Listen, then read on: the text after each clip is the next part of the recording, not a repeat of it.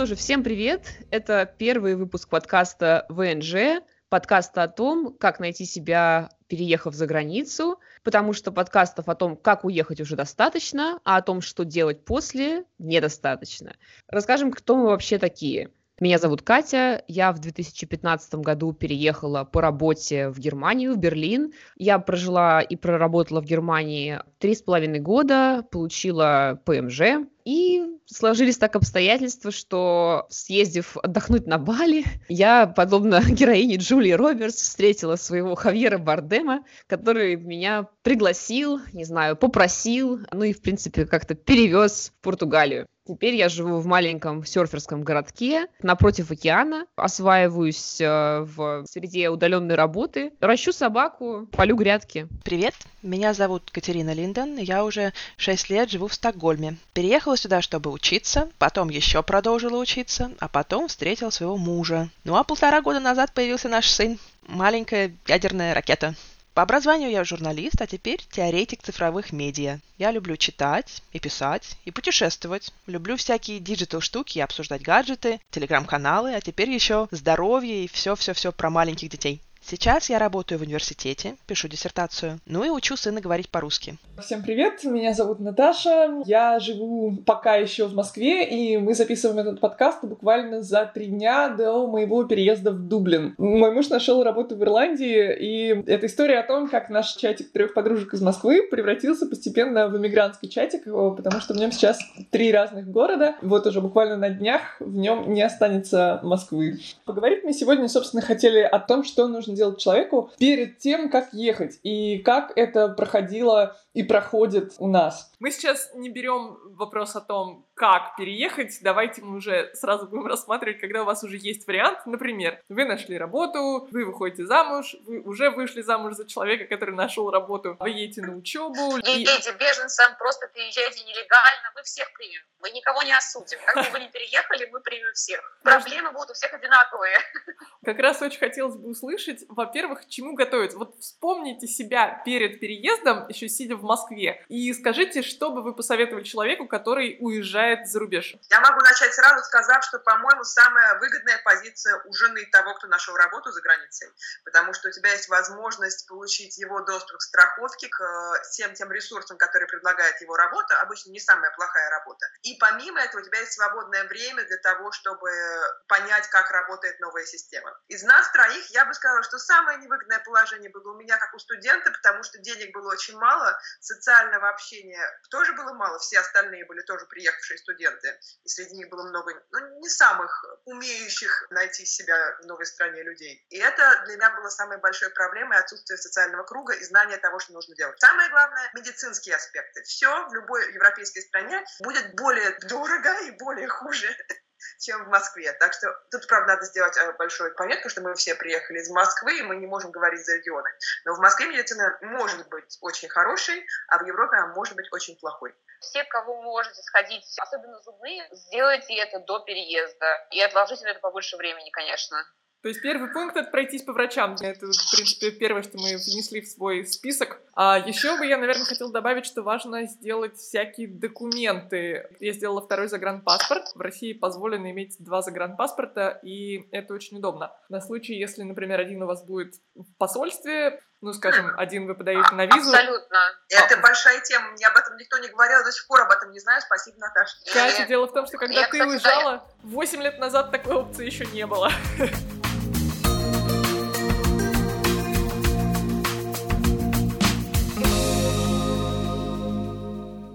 Слушайте, вот вы вообще хотели уезжать? Вы помните вот это время предотъездное? Какие у вас в это время возникали чувства? Я могу сказать про себя. Меня вчера спросила знакомая, Наташа, ты вообще рада, что ты уезжаешь? И я могу точно сказать, что радость — это не то чувство, которое я сейчас испытываю вот в этот конкретный момент. Скорее, это какое-то волнение, беспокойство, excitement, такой типа радостное возбуждение, но не то, чтобы это прямо вот какое-то счастье или ожидание праздника. Здесь больше какой-то тревоги. Как это проходило у вас?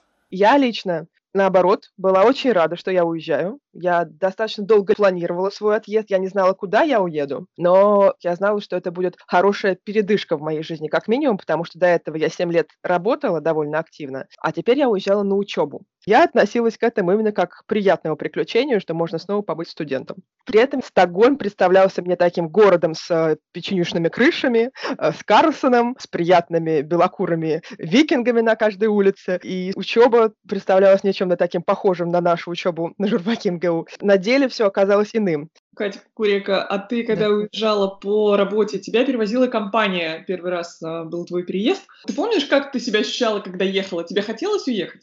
Честно, меня первые дни занимало только обустройство пространства, в котором я живу, потому что в нем не было совершенно ничего, а также вещи, которые должны были приехать, приехали ко мне только спустя две недели. И да, остальное все время, когда ты не занят обустройством своего нового дома, ты обычно ориентируешься на районе, потому что первое время для тебя любой процесс, даже поход в супермаркет, будет каким-то просто огромным квестом. Банально разобраться, где стоит, не знаю, молочка в магазине. Да, в общем, когда по утрам я просыпалась под э, набором каких-то своих пледов и шарфов, потому что одеяла все еще не было, я не такая дисциплинированная, как Катя, я пользовалась подручными средствами, спала на надувном матрасе целый месяц, пока не приехала новая кровать. Так вот, свободное от э, сна на этом непонятном ложе время я изучала свой район. Надо сказать, что в Германии, например, супермаркеты по воскресеньям не работают, поэтому я прилетела в субботу и в воскресенье радостно обнаружила, что я даже не могу купить себе пакет молока. Мне пришлось ехать на вокзал. Там был единственный работающий супермаркет. Я начала искать сразу же спортзал, все способы транспорта вокруг моего дома, потому что машины у меня не было. По приезду выяснилось, что такси в Берлине стоит космических денег, и э, кататься как в Москве из ресторана в ресторан, там, и с работы до а, дома я не смогу. Да и, честно говоря, не было смысла, потому что город гораздо меньше. Разобраться с а, системой общественного транспорта, купить себе проездной, такие вот какие-то очень скучные банальные вещи. А так, да, по вечерам никто не звонит, поэтому, скорее всего, вы проведете вечера так же, как и я, пытаясь открыть бутылку вина без штопора. Потому что когда я переезжала, у меня не было опытных подруг, которые составили мне список. И штопор я с собой не взяла тоже.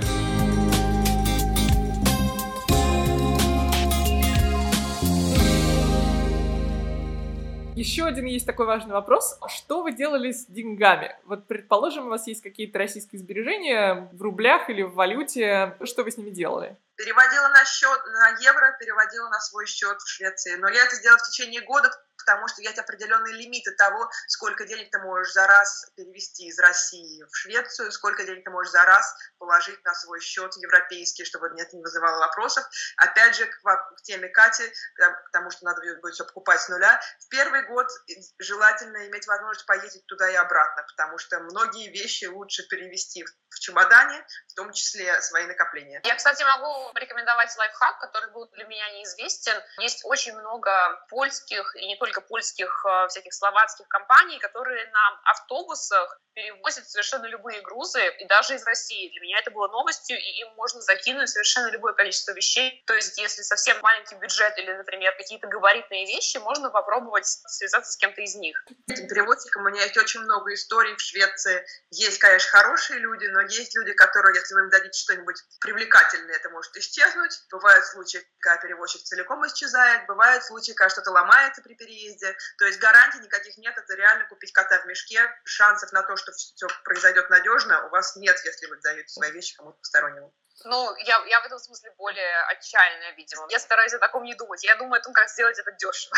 Только об этом. А по Европе очень дешево перевозки, если вдруг потом уже переезжать. Кстати, возвращаясь к теме бюджета, когда я переезжала, ну, у меня деньги были на российской карте, а, я в первый же день, а, благо уже есть онлайн-банкинг, и сейчас в Европе относительно беспроблемно за один день можно онлайн получить банковскую карту, которую тебе пришлют в течение недели. Есть револют, есть N26.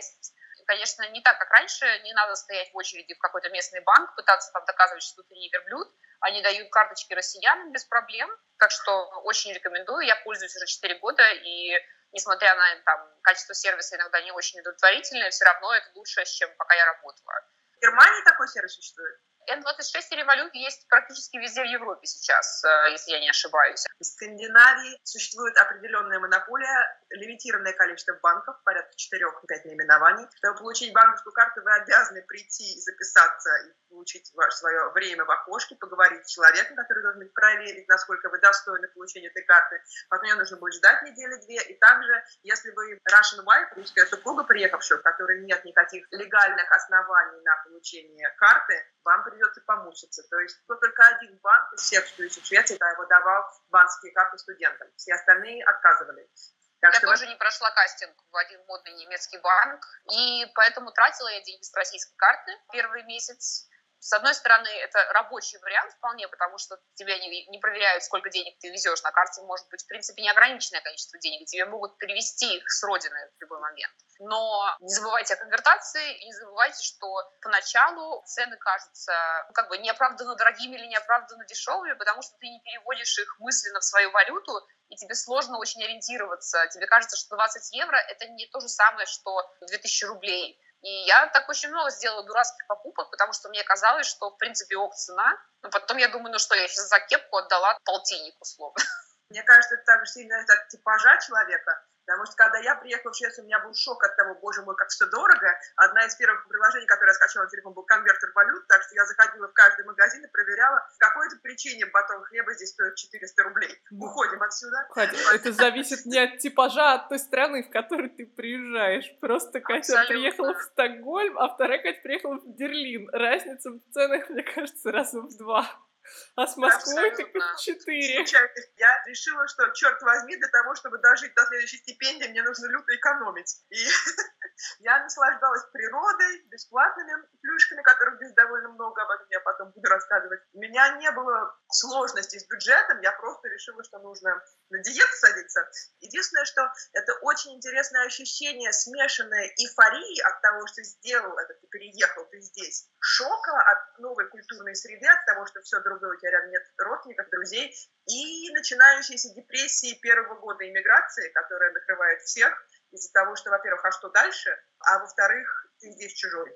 Вот первый, наверное, месяц эти три ощущения вместе таким ураганом накрывают гормонально-психологическим, что, в общем-то, и неплохо посидеть вечером дома, попереться в компьютер, просто чтобы успокоиться. А знаете, что хорошо делать вечером дома, когда ты в такой вот депрессии находишься? Сидеть в Тиндере. Скажу я вам. Это подходит для сингл, сингл людей. Ну, а в этом чатике у нас Переходит, все подходит, Это заняты. подходит для тех, кто переезжает. Студентам это очень подходит. Всем переезжающим одиночкам это очень подходит. Если, может, у вас там проблемы в отношениях. Заодно переезды все очень кризис обычно случаются, поэтому, возможно, стоит сразу заранее поставить себе Тиндер на всякий случай. Просто так. Совет по разрушающей можете написать for friends only, just arrived. Если отвлечься от uh, дейтинга, есть еще приложение Bumble, набирающее обороты сейчас в Европе. Bumble — это более безобидный вес, и там можно свайпать на девочек, которые общие с тобой интересы, и общаться с ними как с подружками. И второй совет — это обязательно найти какие-нибудь э, группы girls. Э, есть глобальная группа, называется Girls Gone International для каждого города в мире. И есть российские группы, там девочки в Берлине, девочки в Португалии, девочки на А есть на не только девочки, а... а просто русские в Португалии и прочие группы соотечественников э, да. в разных но девочки городах. как-то обычно адекватнее ставлю свои пять копеек про то, что, чтобы слушатели, которые относятся с пренебрежением к Тиндеру и считают, что это исключительно агентство секс-услуг, поняли, что 98% моих встреч в Тиндере закончились не сексуальными переживаниями, а именно общением, и даже некоторые друзья. А одна закончилась браком и ребенком. От этого еще бывают дети. Да. Дисклеймер. Слушайте, мы совсем забыли про очень важный момент — язык. Со мной ладно, я хотя бы переезжаю в англоговорящую страну, хотя про ирландский акцент э, ходят легенды. А, вот вы переехали сначала, сначала в Германию, потом в Португалию, вторая Катя в Швецию. Что вы делали с языками, с местными?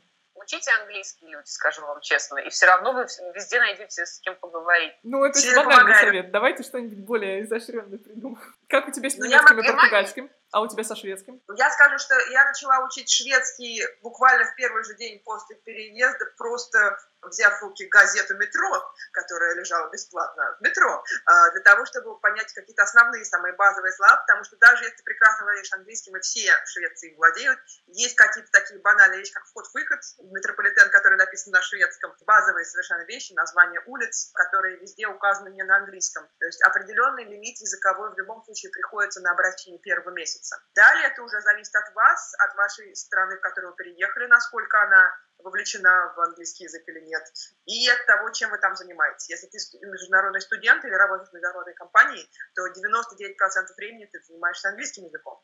Если же ты супруга, гражданина новой страны, то, скорее всего, тебе придется выучить язык своего супруга. Я знаю очень многих людей в Швеции, которые приехали туда с русским, с нулевым английским, выучили сразу шведский и до сих пор сильно возмущаются, ну... когда что-то в каком-то магазине в Швеции написано на английском, потому что это страна для шведов.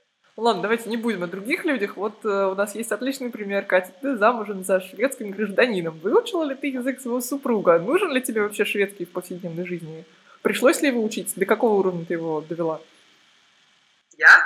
Ну, а кто еще у нас замужем за шведом? Я, я что ли, замужем за шведом, Катя? Я? Вы говорите? В жизни со шведом мне шведский совершенно не нужен, так же, как и в остальных аспектах своей жизни. Шведский мне нужен в некоторых бытовых вопросах, когда я прихожу в детский сад к ребенку, и там находятся нянечки, которые, я не знаю, насколько хорошо владеют английским, в каких вот совершенно базовых вещах я использую э, шведский. Базовый разговорный уровень пригождается в разных ситуациях. Профессионального уровня я пока так и не достигла, так у меня не было, к сожалению, для этого необходимости. Так, понятно. Катя, у тебя как с португальским? Я считаю, ну, из моего опыта переезда в две страны с э, специфическим языком, конечно, не с японским, не с китайским, но все-таки не такими распространенными, как там тот, тот же английский и даже французский на самом деле, я могу сказать так. Важно доучить до уровня, когда ты можешь заказать себе напиток в ресторане и можешь спросить, э, как пройти до какого-то места. Мой опыт изучения португальского закончился на фразе «эта штука». Когда я выучила слово «эта штука», я смогла э, говорить абсолютно обо всем. Сколько стоит эта штука? А эта штука? Я хочу вот эту штуку. А, а ой, смотри, а эта штука? А, эта штука заменила мне любое слово. Я теперь пользуюсь этим в любом магазине, где я просто показываю пальцем на эту штуку, и мне ее приносят в том количестве, которое я прошу. Выучили, выучили слово «эта штука» и вперед!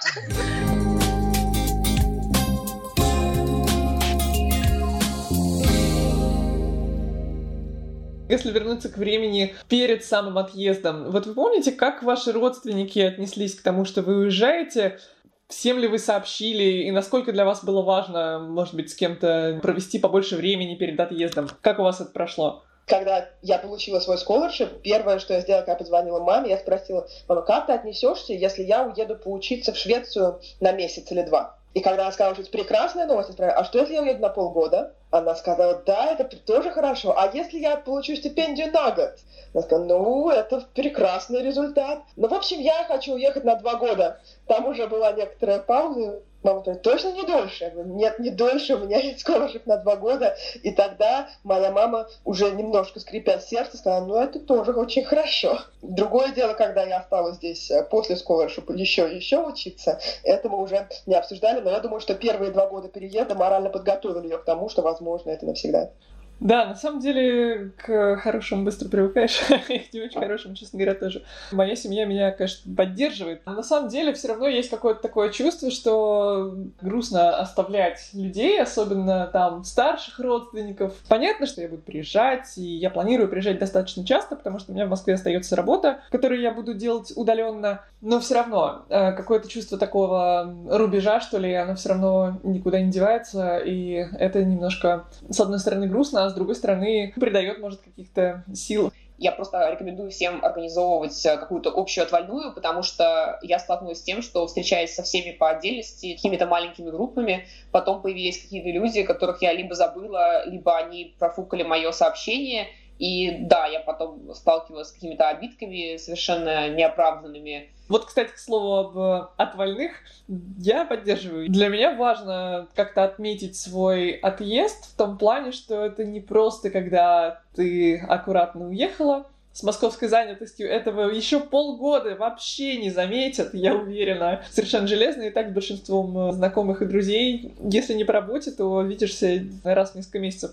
У меня куда еще два люди спрашивали, а ты вообще где? Да, Катя просто уехала очень тихо, не делала больших объявлений на Фейсбуке и никому не сказала, и продолжала пользоваться WhatsApp по российскому номеру, и поэтому долгое время поддерживала иллюзию, что живет и в Москве, и в Берлине, хотя уже долгое время жила в Берлине. На этой ноте ностальгии и отвальных нам нужно завершить наш первый выпуск. Тогда спасибо, что послушали нас. С вами был подкаст ВНЖ. Наталья Суворова. Катя из Погона. Пока-пока. Катя из Португалии. Удачи, Наташа. И до следующих встреч.